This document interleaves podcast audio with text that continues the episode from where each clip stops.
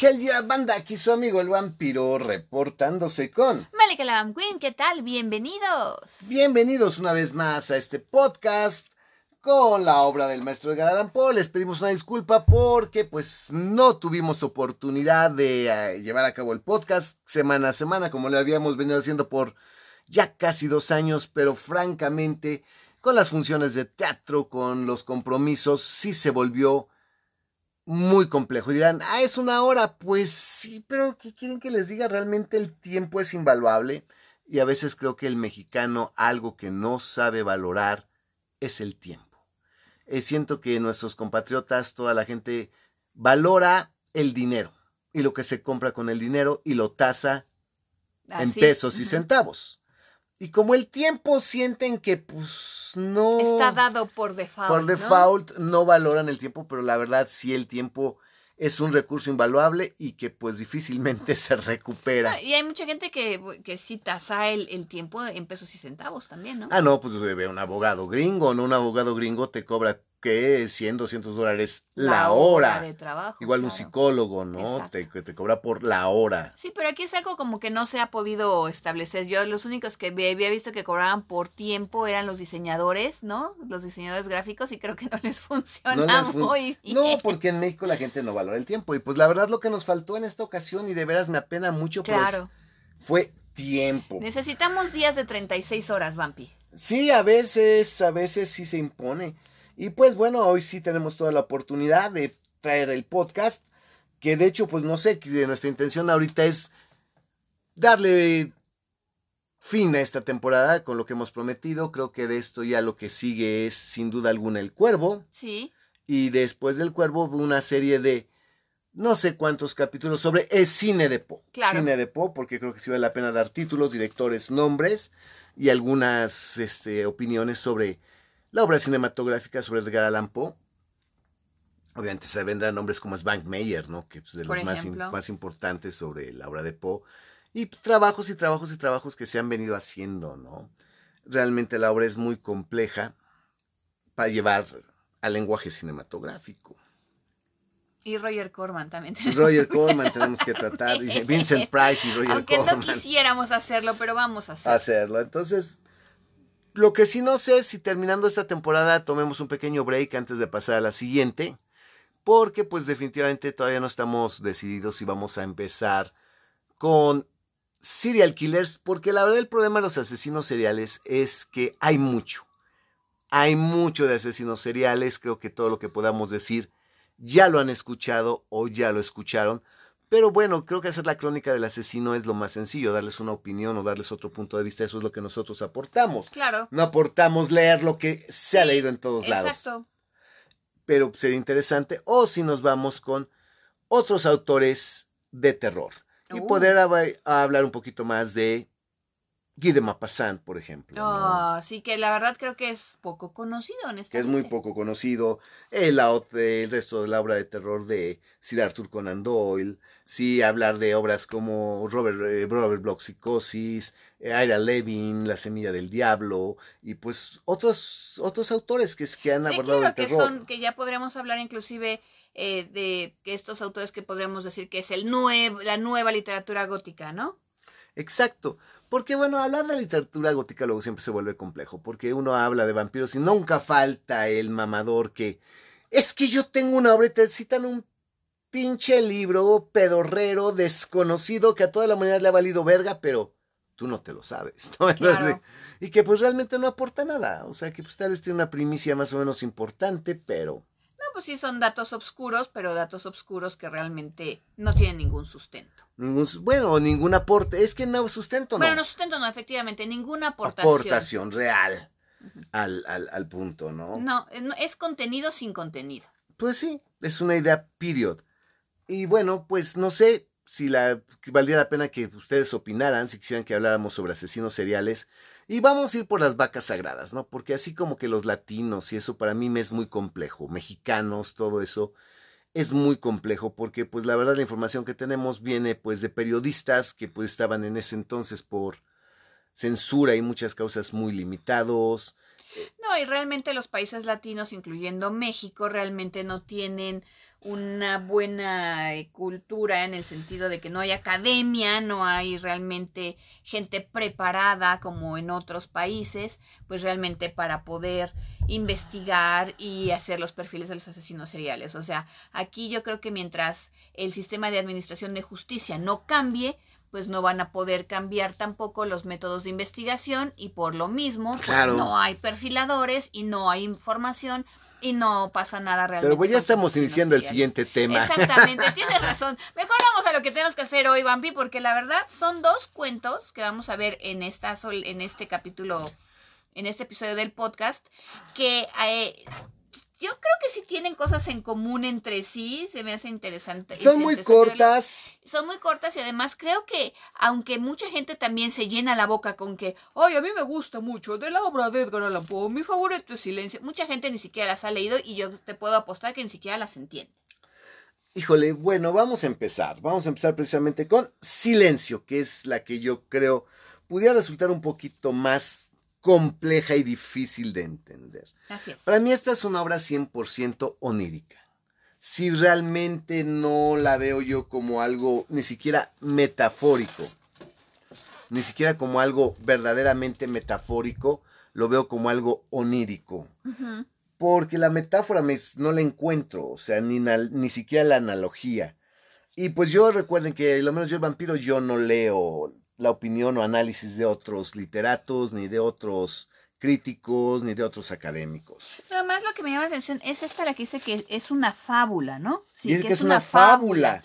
Entonces, normalmente las fábulas eh, son cuentos cortos, narraciones cortas, en las que eh, son animales, generalmente, pero también pueden ser seres míticos, este, que hablan y que normalmente dejan una enseñanza moral. Bueno, aquí es el diablo.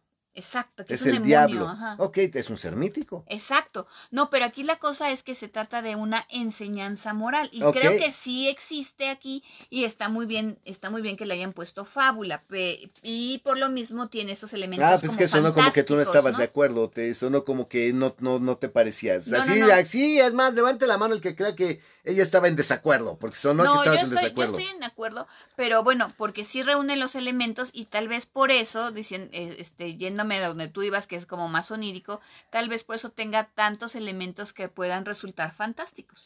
Empieza con un epígrafe que dice, las crestas montañosas duermen, los valles, los riscos y las grutas están en silencio. Mm, mm. Qué interesante comparar las alturas, así como las crestas de las montañas, con valles, riscos y grutas, ¿no?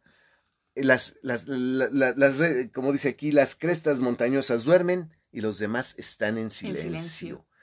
¿A qué se refiere con esto? La altura, la importancia, la ubicación, lo alto y lo bajo, lo alto duerme, lo bajo está en silencio, no sé. Desde aquí ya tenemos un, un verdadero trabucle y esta es una frase de Alkman. Que la verdad yo no tengo idea. ¿Tú sabes quién es Alkman? No, sí leí, pero no me acuerdo. ok, pues yo no me acuerdo quién es Alkman ni por qué escribe Alkman al respecto. Pero dice, el primer párrafo, que es lo que siempre les digo. Escúchame, dijo el demonio apoyando la mano en mi cabeza. La región de la, de la que hablo es una lúgubre región en Libia a orillas del río Zaire, y allá no hay calma ni silencio. Ay, güey, o sea, el diablo le está hablando a este güey, el diablo le está platicando su, su experiencia. Es un güey que está hablando con el diablo. Exacto. Pues por eso es una fábula, porque es un ser mítico y pues vamos a ver qué le quiere, ¿Qué le quiere contar a esta persona. Y bueno, le voy a seguir un poquito porque dice, las aguas del río están teñidas de un matiz azafranado y enfermizo. Eh, ustedes saben que el azafrán es lo que se le echa a la paella y por lo que cae el arroz amarillo. Entonces yo no sé si el agua esté amarilla, bueno, sí pueden decir que es amarillenta, pero el azafrán es rojo. Es rojo. Las, las, los pistilos, que es lo que este eh, se utiliza del azafrán, que es carísimo, que es el oro rojo. Así, sí, sí, lo sí, es carísimo. Es rojo. Sin embargo, que ya de antes de aguas amarillosas, o sea, que el agua está amarillosa. Sí, es yo creo que también por eso viene que, esa- que está enfermiza, ¿no? Porque alguien que está enfermo, pues tiene este tinte amarillo en la piel, ¿no? de un matiz azafranado y enfermizo. Y no fluyen hacia el mar. Fíjense, aquí ya nos está hablando de algo que es imposible, porque todos los ríos desembocan al mar. Todos. No hay un solo río que no desemboque en el mar. O que el- o en el peor de los casos llegan a un, Un lago, lago. pero finalmente desembocan en algún lugar. Sí, pero este río no, no desenfoca, no fluyen hacia el mar, sino que palpitan por siempre bajo el ojo purpúreo del sol con un movimiento tumultuoso y compulsivo. O sea que este río se mueve bajo el sol, pero pues no va a ningún lado. No, es como si estuviera haciendo un loop sobre sí mismo, ¿no? Es complejo, yo creo que aquí es donde te quiere decir todo el maestro Po, ¿no? Porque efectivamente, yo creo, no sé a qué se refiere él, pero definitivamente aquí te está hablando de un movimiento que no va a ningún lado y está en permanente movimiento, aunque pues no llega al mar. Entonces como que esto te habla de algo que se hace y se repite y que pues no te lleva a nada, Exacto. como que un esfuerzo en vano, ¿no? Sí, no, además utiliza esta palabra que es tumultuoso, que también normalmente se usa a veces para eh, referirse a cuando tienes el alma atribulada o cuando sientes un movimiento tumultuoso dentro de tu ser, porque pues obviamente fluye y refluye y no lleva a ningún lado, ¿no? A lo largo de muchas millas, a ambos lados del legamoso lecho del río, se tiende un pálido desierto de gigantescos nenúfares. Puta madre, legamoso y nenúfar, ¿qué es eso? Legamoso es que es lodoso, que es como una especie como de pantano. Ah, yo creí que jugaban a los legos. Tenía un río... Podría ser, podrían jugar Legos. los legos, pero no, en este caso no, Vampi. En este caso es como que también es algo así como lodoso. Y los nenúfares, pues obviamente son estas flores similares, porque no son iguales, pero similares a lo que normalmente conocemos como flor de loto, Ok, que son estas flores que se dan sobre el agua y que son unas flores eh, normalmente blancas Sí, sí. y bastante grandes y que son muy comunes en diferentes partes de Europa. Ok, y de Asia, Es de esas áreas. Es una variante diferente que son las flores de loto. de lot. Ok, los nenúfares. Ok, pero tú me habías dicho algo que, que era la flor relacionada con qué? Fíjate que para eh, los griegos, así investigando un poquito, me salió la referencia. Pero no te acuerdas de quién es Al Alckman. No, bueno, Ok. me acuerdo quién es. Ok, muy bien, gracias. Eso era lo que necesitaba yo saber. Ahorita te digo quién es Alman para que no me estés molestando, Vampi. Pues sí, es que, pues, ¿para qué chingados te tengo aquí? Gracias, a partir del próximo capítulo lo grabaré yo solo. Yo solo. Porque, pues, vale verga. no, bueno, de los nenúfares lo que sí había leído que, por, que, que en lo que es la mitología griega, lo que eh, significaba en los nenúfares era esta flor que te hacía sentir mejor cuando tenías un mal de amores. Órale, los nenúfares. O sea, te- antes, si estabas enamorado y no te correspondían, compran nenúfares. Ándale, un nenúfar te podía hacer sentir mejor. Puta madre, no, pues sí. ¿Y un enuco? También. No, un nenuco no sé. Ok. Bueno, pues había nenúfares. Y pues. Eh, nenúfares. Y Suspiran. en- eran gigantes además. Sí, dice, ¿no? suspiran entre sí esa- en esa soledad y tienden hacia el cielo sus largos y pálidos cuellos mientras inclinan a un lado y otro sus cabezas sempiternas. Puta madre. Sempiternas son es eternas. ¿Sempiterno es eterno? O sea, estos nunca se morían estas No. flores. Son eternas. O sea, fíjense qué curioso, porque una flor se caracteriza por ser Por efímera. ser muy y al contrario, y algunas son muy efímeras, algunas flores este florecen al anochecer y al amanecer ya terminaron. No, ya son muertas, efímeras ¿no? y estas son eternas, ¿no? Puta madre, o sea, fíjense cuántas cosas extrañas, ya que yo podría llamarles hasta paradojas. Paradojas que sí son bastante complejas, ¿no? Como que estamos en un mundo de paradojas, ¿no? O sea, flores eternas, dices, ¿no? Ya, ya me acordé quién es Alcman. ¿Quién es Altman? Alcman era un poeta griego. Un poeta griego que era, por cierto, fíjate que curiosamente era espartano. Oh, y este era de allá de Corinto y lo que él hizo y su gran aportación a la poesía fue que empezó con la, poesía, la poesía coral en Grecia. ok, bueno. Y un rumor indistinto se levanta de ellos como el correr del agua subterránea y suspiran entre sí. ¿Por qué suspiran? Pues no lo sé. Pero su reino tiene un límite, el límite de la oscura, horrible, majestuosa floresta. Allí como las olas en las ébridas, la maleza se agita continuamente. ¿Qué son las ébridas, Vampi? Puta madre, son... El Vampi nos va a explicar lo que son las ébridas. Como está con mayúscula, es una región, obviamente. Sí, son unas islas que se encuentran allá por este el Reino Unido.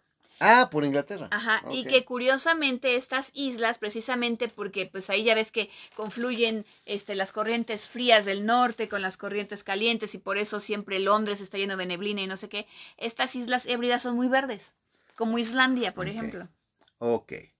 La maleza se agita continuamente, pero ningún viento surca el cielo. Se ocurre todo lo que no debería de ocurrir. Exacto. Porque la maleza se mueve, pero, no, hay, viento.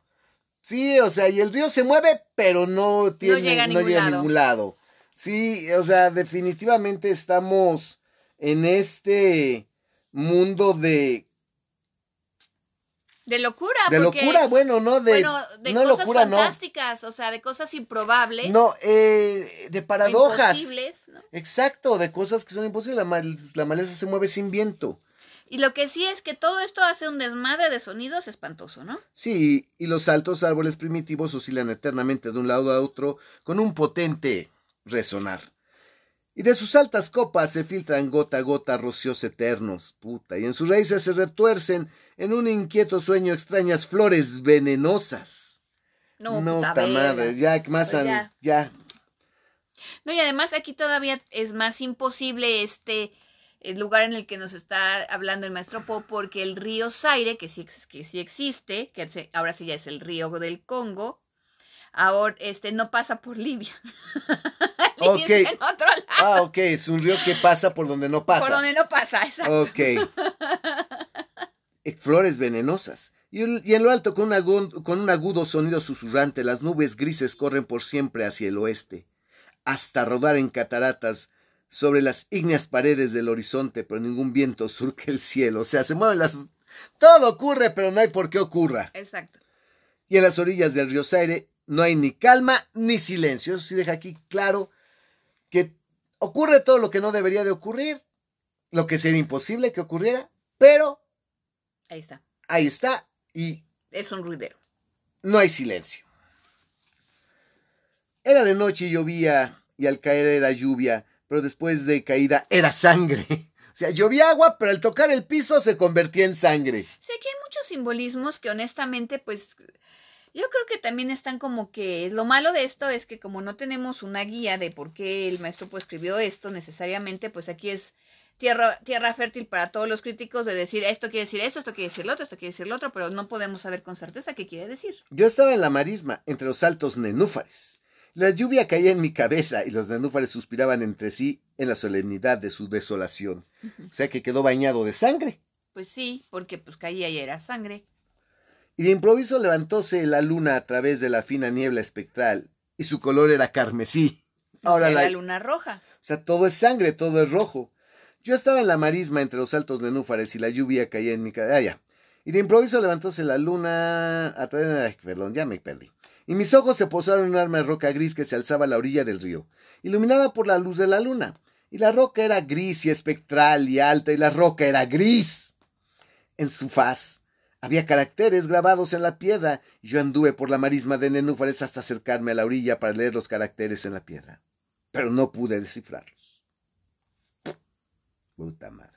Y me volví a la marisma cuando la luna brilló con un rojo más intenso. Y al volver a mirar otra vez hacia la roca los caracteres, vi que decían desolación.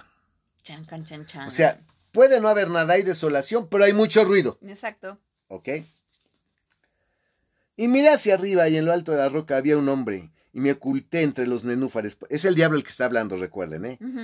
En los nenúfares para observar lo que hacía aquel hombre.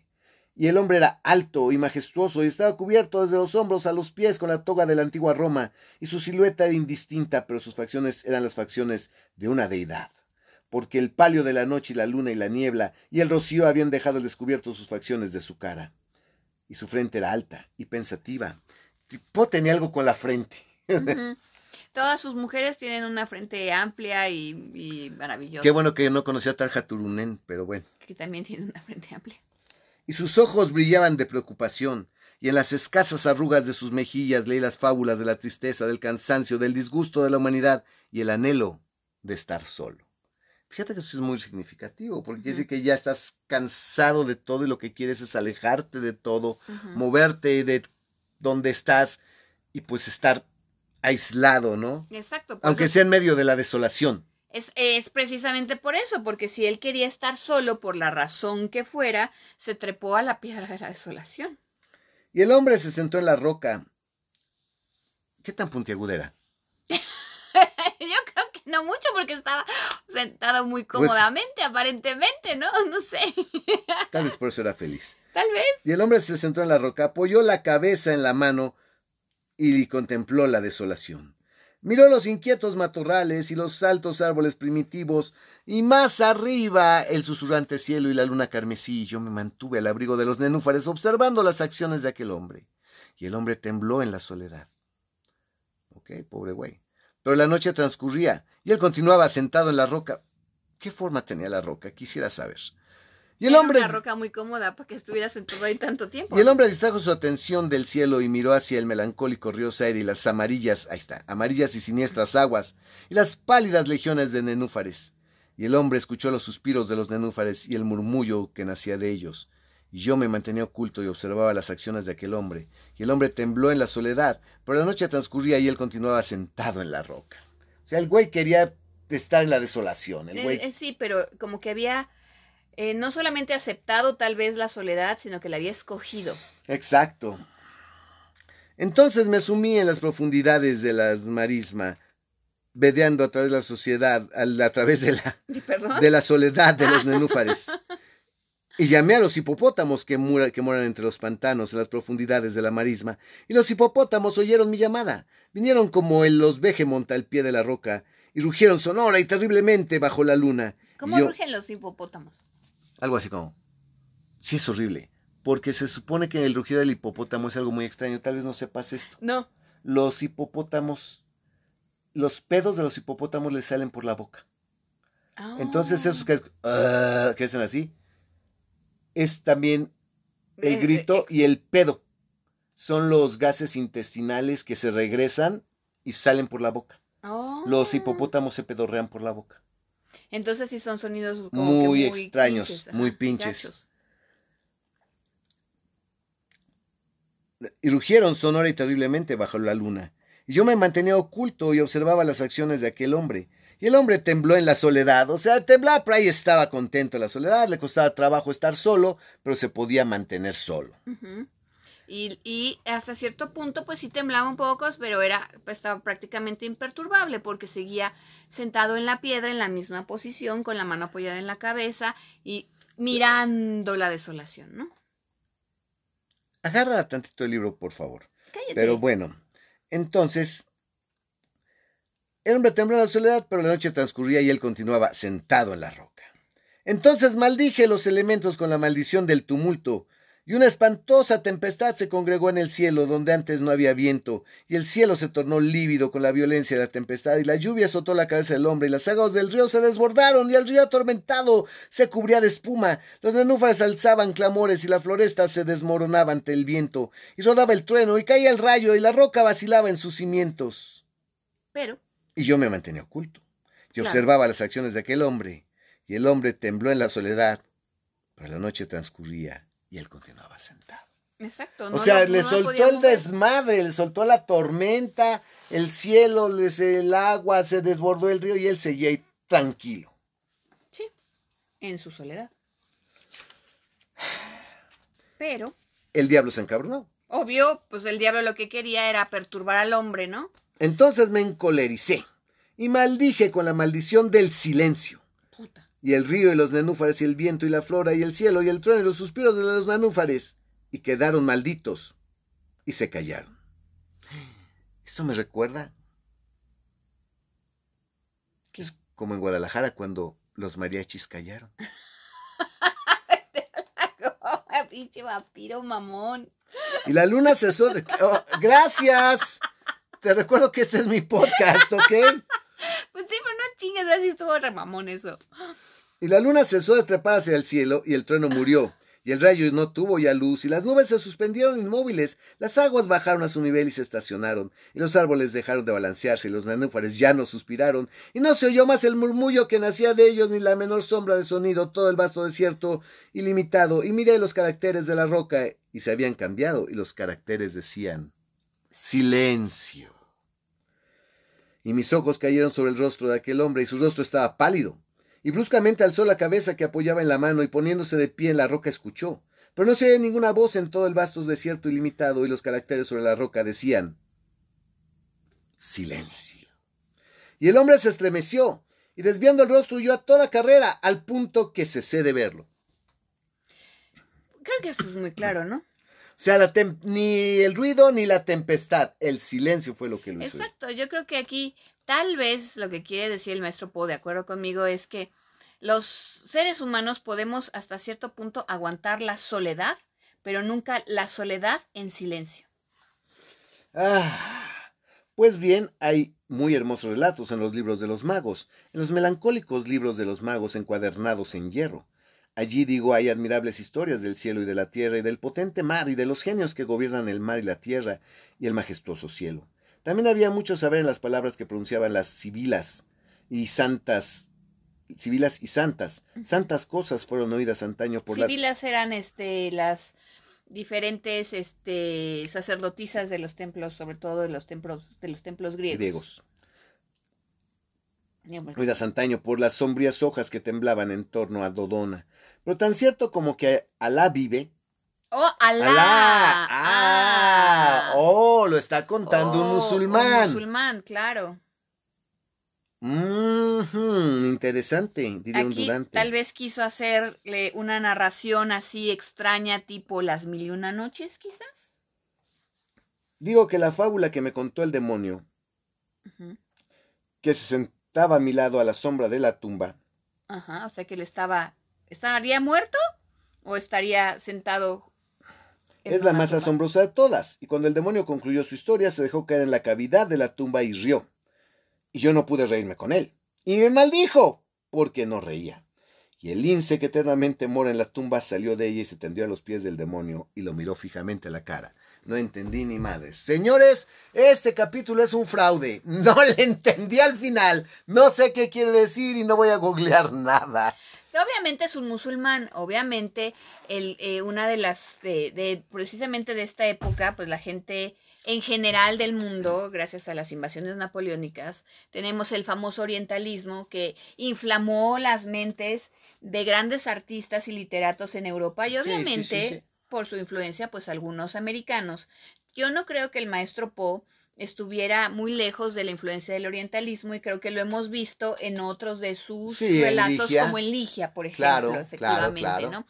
Y que ya hemos hablado en, en, el podcast al respecto. Entonces, obviamente, si aquí está diciendo que es Alá, se trata de que es un musulmán que está en la tumba. Yo honestamente no estoy segura si está muerto. No, está muerto, está sentado, porque está sentado en, está sentado, no, y el demonio si está velando una tumba, si está, si es el enterrador, no sabemos qué onda, no se rió con el demonio, el ya lo del lince y eso ya no entendí, pero obviamente yo creo que este cuento, además de todo, en su forma o en la estructura que quiere hacer el maestro Poe, pues sí está inspirado, tal vez en algún cuento de las mil y una noches o en ese orientalismo. No te puedo decir que en un cuento porque no me consta y tendría yo la referencia del cuento para no, poder decir eso. Pero no en no en un cuento actual, sino en la forma en que algunos cuentos a, eh, musulmanes o árabes estén escritos. Es en ese. Ok, entonces sé, específica. Estoy siendo eh, específica. ok, basta que yo te lo indique. Bueno, pero. Ok, ya cállate, estás como Chabelo, chingada madre, cállese.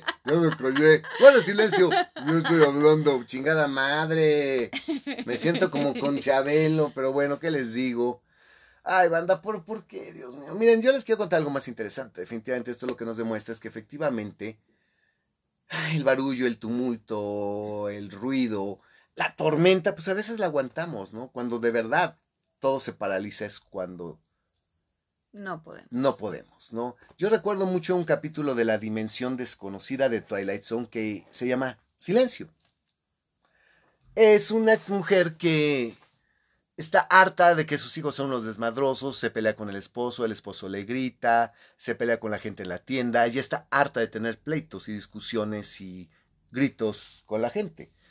Arreglando su jardín, encuentra enterrado en su jardín un dije que es un reloj de sol. Sí, un reloj de sol, así como lo escucharon.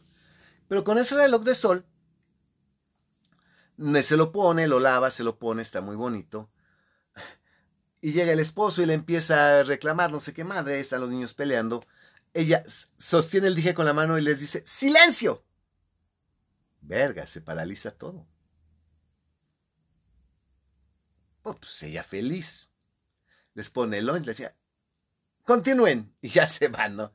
Está en el supermercado, se va a pelear con una señora por un producto y ¡silencio! Le quita el producto, se va a la, la caja y continúen y paga, ¿no?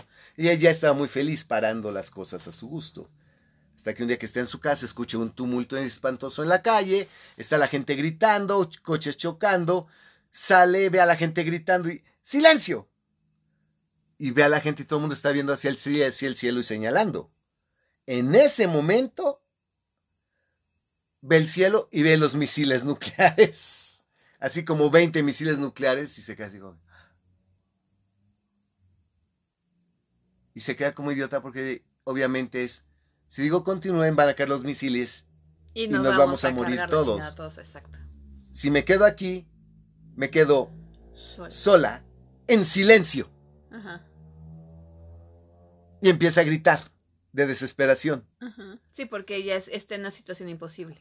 Yo diría que este cuento de este capítulo de, Twilight Zone está muy inspirada en, este, cuento, de Edgar Allan Poe. Solo que es muy abstracto. Estamos en un mundo onírico, Estamos en un mundo de paradojas, en un mundo de imposibles, no de locura, de imposibles. Estamos en un mundo de opuestos que se tocan, ¿sí? Se mueve pero no hay viento, hay opuestos ahí que se están tocando. Hay un personaje que es el diablo, que pues final de cuentas el diablo es el príncipe de las mentiras. Este hombre no sabemos quién es, tal vez representa a la humanidad, tal vez representa a un hombre muy sabio, que pues es capaz de soportar todo y prefiere la desolación que el silencio. Cierto. Muy interesante, pero este capítulo, a lo menos en lo que toca silencio, es un fraude. No sé por qué salió un lince, ni sé por qué se le quedó viendo al demonio, ni por qué, está Alá, de por, este, Alá tiene que salir aquí. Sin embargo, la que sigue, porque este fue double feature, está muy buena, ¿eh? Está muy buena, es Po al 100%, es una obra maestra porque es cortísima y te mete en el terror y te va a meter en una situación asquerosamente desesperante en chinga. Y eso también le escogimos también este porque esta se llama Sombra y al principio dice que es una parábola. Y una parábola es Yo sí sé qué es, es una antena. Explica, es una antena que es la parabólica que antiguamente en los 80 la ponías en tu casa y captaba señales vía satélite con la parabólica. Claro, y es una línea que se describe que los puntos y no sé qué. No, bueno, ya, en narraciones. O sea, como tus senos, así cuando estás acostada, en una parábola. es una parábola, exacto.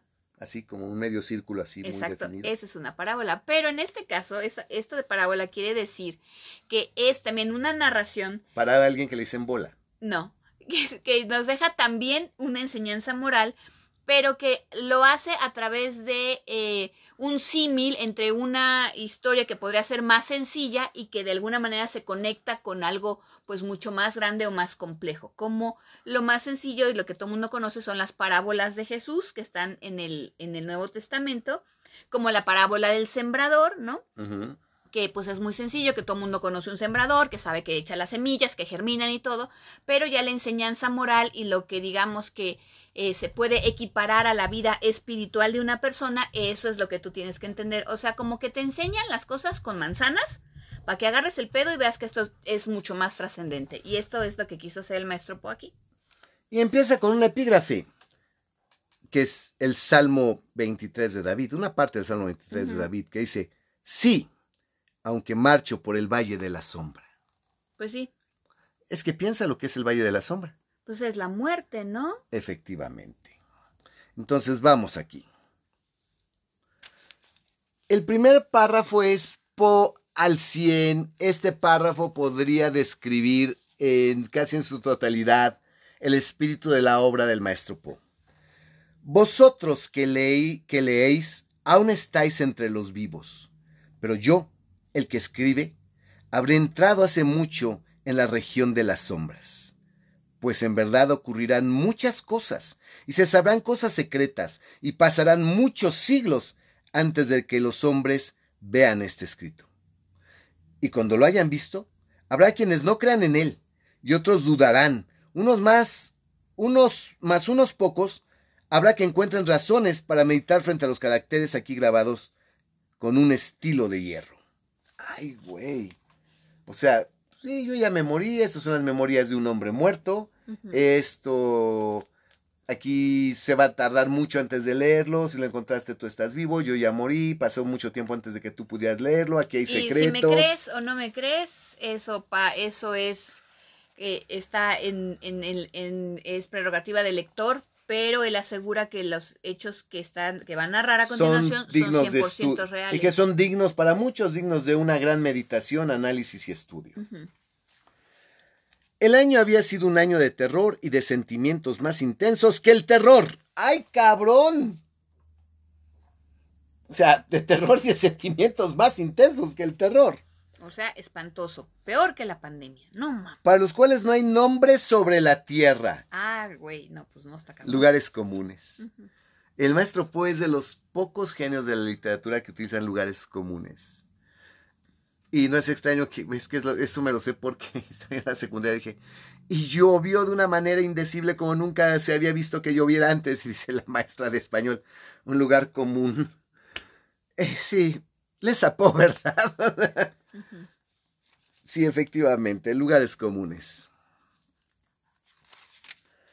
Ah, no hay nombres sobre la tierra, pues se habían ocurrido muchos prodigios y señales, y a lo lejos y en todas partes, sobre el mar y la tierra. Se cernían las negras alas de la peste.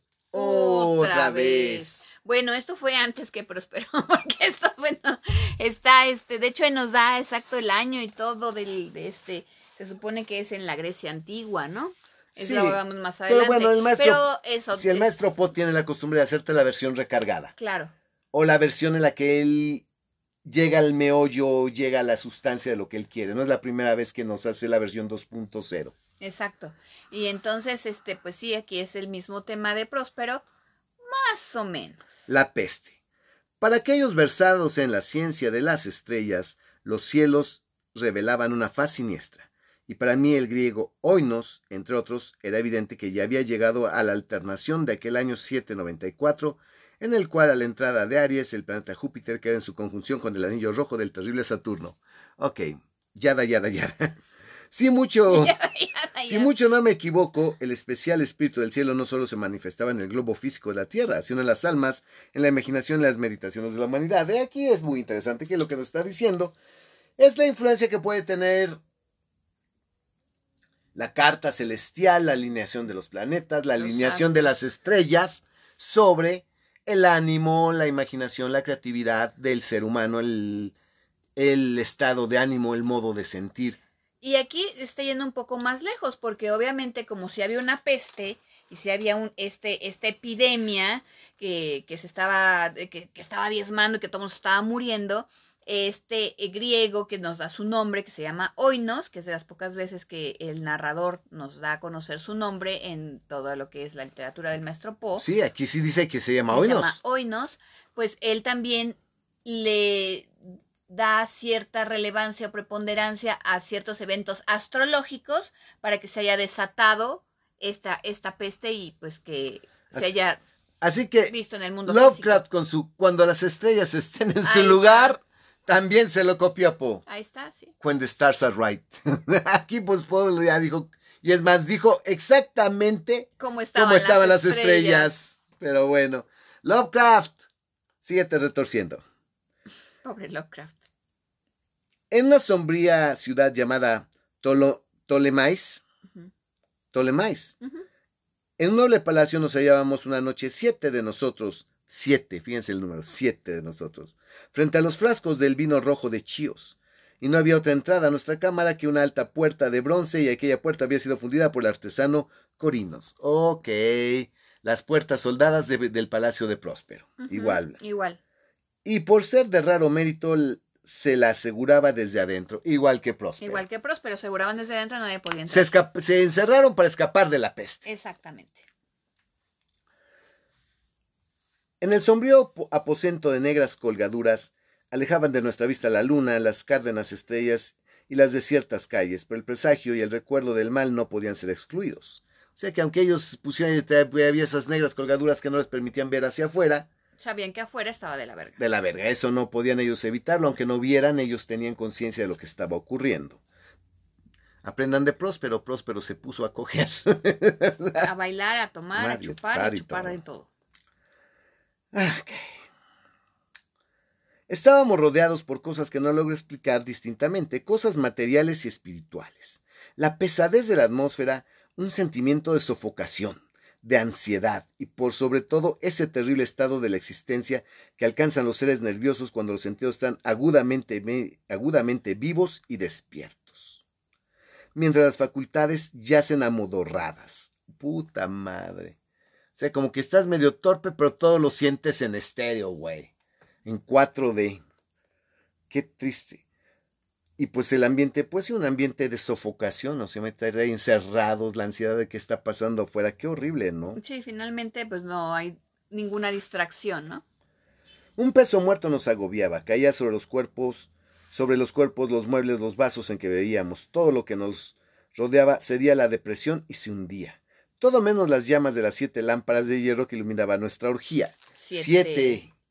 Siete güeyes, había siete lámparas. Y orgía no significa que estuvieran cogiendo. Orgía significa que es algo donde hay mucho, que es Mucho excesivo, que Ujú. está llevando y que se mezclan muchas cosas. Es como hay ciertas piezas musicales que dices, esa es una orgía de sonidos. Sí, es una orgía, ¿no? O hay platillos que te sirven y dices, wow, esa es una orgía. Una orgía de de sabores. ¿no? sabores, ¿no? Efectivamente, no es que estuvieran cogiendo. Sí quiero aclarar que no tiene que ver que estuviera, que fueran homosexuales y estuvieran teniendo sexo entre ellos. Aquí porque había muchas cosas que como eran importantes para el, para el cuerpo y para el espíritu y que estaban ahí hablando y bebiendo y tenían, me imagino, escritos y cosas por el estilo, ¿no? Porque es a lo que se refiere espiritualmente. Espiritualmente, sí. Alzándose en altas y esbeltas líneas de luz continuaban ardiendo pálidas e inmóviles, y en el espejo que su brillo engendraba en la redonda mesa de ébano a la cual nos sentábamos, cada uno veía la palidez de su propio rostro y el inquieto resplandor en las abatidas miradas de sus compañeros. Había un espejo en, el, en la mesa y ahí se estaban viendo entre ellos, ¿no? Pues qué horror y todos deprimidos. Sin embargo, reíamos y nos alegrábamos a nuestro modo, lleno de histeria, y cantábamos las canciones de Ana, Cre- Ana Gabriel, Anacreonte. a- Anacreonte. ¿Sí, no? ¿No es Ana Gabriel? No. No. Anacreonte. Llenas de locura. Esta eran de Ana Gabriel. ¿Quién como tú? ¿Cuánto daría? Ya por darte corazón. Sí, sí estaban llenas de locura, eran de Ana Gabriel, pero bueno. No eran de Anacreonte, pero también estaban llenas de locura. Y bebíamos copiosamente, aunque el purpúreo vino nos recordaba la sangre. Porque en aquella cámara, puta, no, un pendejo va a leer eso, va a decir que es de vampiros. A huevo, son vampiros. Y la sombra era un vampiro, güey. Porque como el vino parecía sangre, era sangre de vampiro y se van a hacer vampiros y la sombra que entró es un vampiro. Ahí están ya. Ahí están. Si me estás escuchando por ahí, Carlos Camaleón, ya tienes otra idea para decir que pues escribió de vampiros, pendejo. Sí, no, para nada, Ah. no, porque además de todo ya dijo que estaba muerto, ¿no? No, pues Carlos Camaleón le esto va a decir que esto es de vampiros. Pues sí, cada quien Pobre güey. ve lo que quiere ver. Porque en aquella cámara había otro de nosotros en la persona del joven Zoilo. Zoilo muerto. ¡Haz burro! Eh, Aquí dice, del joven Zoilo muerto. Ah, no, Zoilo, punto. Muerto y amortajado. Zoilo muerto, no. Bueno, se llamaba Zoilo y está muerto. Si hablara diría Zoilo muerto, pero bueno. Muerto y amortajado, y así atendido cuán largo era, genio y demonio de la escena. De la escena. Y ay, y no participaba de nuestro regocijo. Pues no, pendejo, estaba muerto.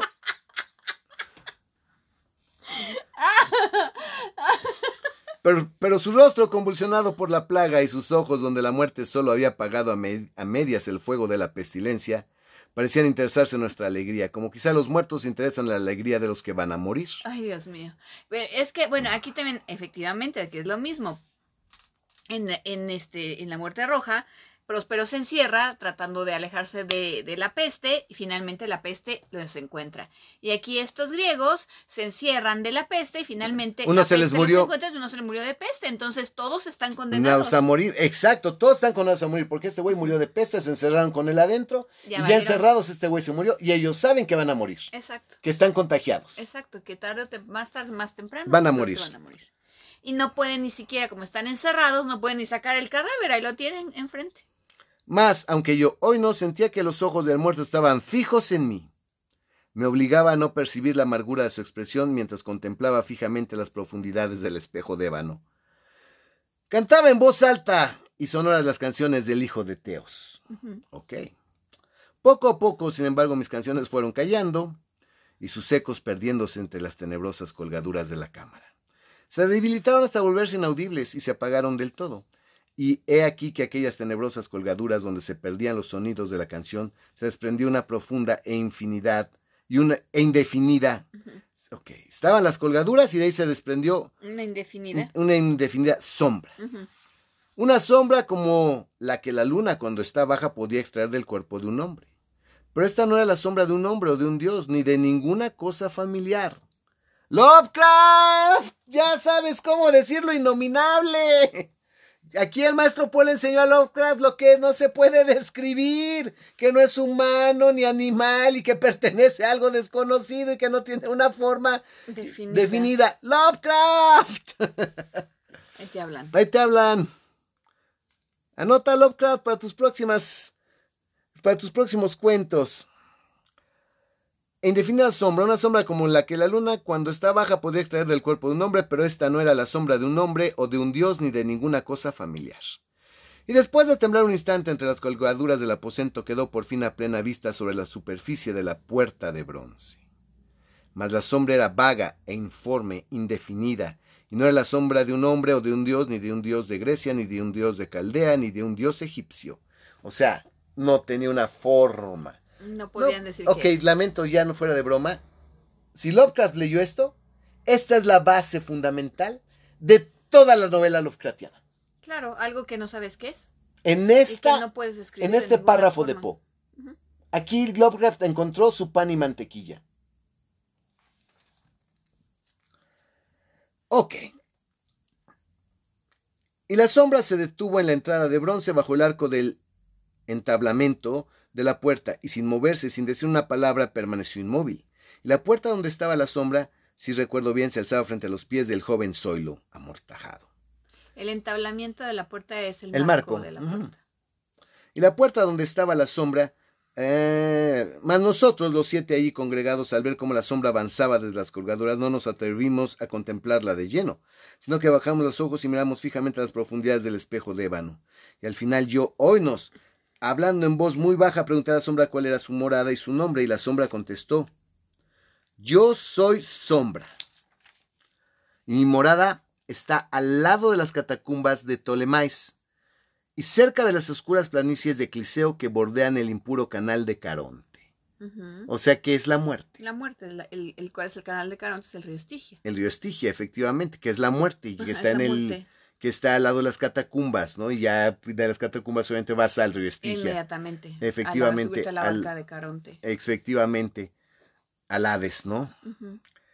Y entonces los siete nos levantamos llenos de horror y permanecimos de pie temblando, estremecidos, pálidos, porque el tono de la voz de la sombra no era el tono de un solo, de un solo ser, sino el de una multitud de seres, y variando en sus cadencias de una sílaba a otra, penetraba oscuramente en nuestros oídos, con los acentos familiares y harto acordados de mil y mil amigos muertos. ¡Wow!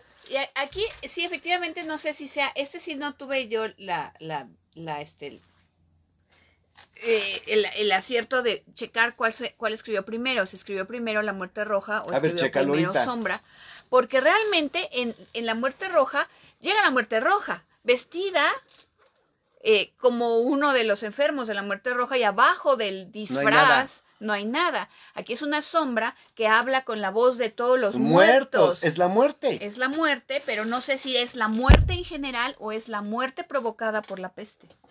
Para mí es la muerte, porque definitivamente te, está hablando del del canal de Caronte, del río Estigia. Entonces sí que que diga, nomás chécame ese dato, cuando escribieron La Muerte Roja y cuando escribió Sombra, porque quiero ver cuál es la versión original y cuál es la versión 2.0. A ver, déjame ver. Porque aquí la tengo. Y, eh, la Muerte Roja apareció por primera vez en 1842. Ok, ¿y Sombra? Y Sombra. 1842, La Máscara de la Muerte Roja. Voy, un momentito, ¿eh? Es que soy medio güey.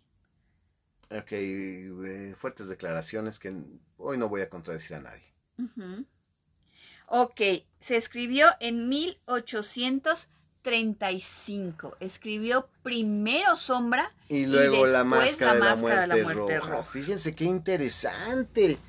Como les dije, la máscara de la muerte roja entonces es la versión 2.0 de Sombra. Bueno, aquí es, es interesante decir que la que salió primero, la que se publicó primero fue Sombra y la que se publicó después, en 42, fue eh, La Muerte Roja, que es lo que siempre hemos dicho que todos los autores tienen como que sus escritos en diferentes fases y que pues a veces el año de publicación no necesariamente quiere decir el año en que comenzaron a escribirla o que terminaron de escribirla.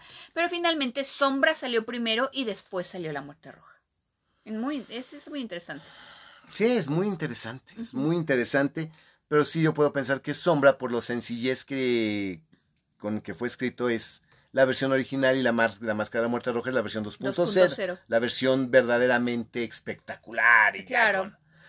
Y que fue pues finalmente hasta, hasta hoy yo creo que todo el mundo he escuchado La Máscara de la Muerte Roja y muy poca gente ha leído. Sombra. pero Sombra es aterradora. Es aterradora. Te empiezan a hablar De hecho, a mí me gusta más. Todos los vuela con la voz de los muertos, así de mil y mil amigos muertos. Dices, wow, es la muerte efectivamente en el Erebo, ¿no? Ya son los que están ahí en el Erebo, que están ahí penando en lo que pasan o no pasan. no pasan, exacto. O sea, qué duro, ¿no? Definitivamente, me parece muy aterrador. Y lo que más me llama la atención es que ni la voz es reconocible, es la voz de mucha gente, mucha gente. no tiene una forma definida. Y ya, ahora sí se los digo, en este momento, y escúchenlo bien, si, cuando Lovecraft leyó este cuento, encontró el hilo de la madeja encontró la tela donde iba a cortar él toda su obra. Sí. Que es lo innominable. Lo innominable. Y hasta lo de las estrellas. Y hasta lo de las estrellas, de que, pues, ¿dónde estaban las estrellas? ¡Wow! No, qué bruto. Por eso Po es el maestro Po. Porque verdaderamente ya no es cuestión de gusto, ya no es cuestión de decir, bueno, pero es que me gusta más o yo el uso del idioma. Aquí es que realmente pues escribió y todo mundo lo copió. Todo mundo tomó inspiración en él. Todo mundo quiso escribir como él. Todo mundo tomó los temas que él, que él usaba. Y pues después de Poe todo cambió. Y todo mundo tiene algo que deberle a Poe. Y por eso es que él es el maestro del terror. Él es el maestro Poe.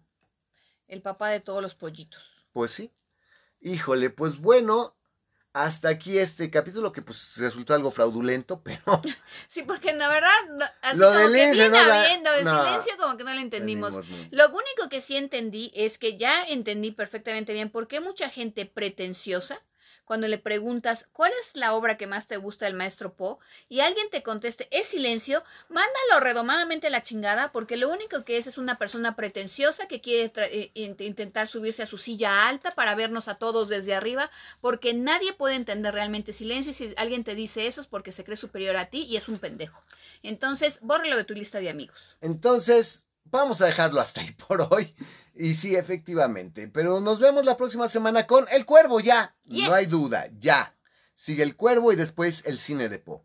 Perfecto, Vampir. Estén al pendiente, pues, tal vez eh, no, haga, no haya podcast el fin de semana del 14 al 15 porque la Vamp Queen es show, casi principal, segundo show en importancia en el Erotic Weekend de Acapulco con su show erótico. Si quieren ir, ya saben, nos vemos en Acapulco 14 y 15 en el centro de convenciones. Y después, regresando desde el centro de convenciones, tenemos teatro, así que estén súper al pendiente. Y esténse al pendiente del gráfico, porque también va a salir en el gráfico la Van Queen, hombre. La bomba sexy. No mames, ahora sí, me volé la barba. Nos vemos hasta la próxima.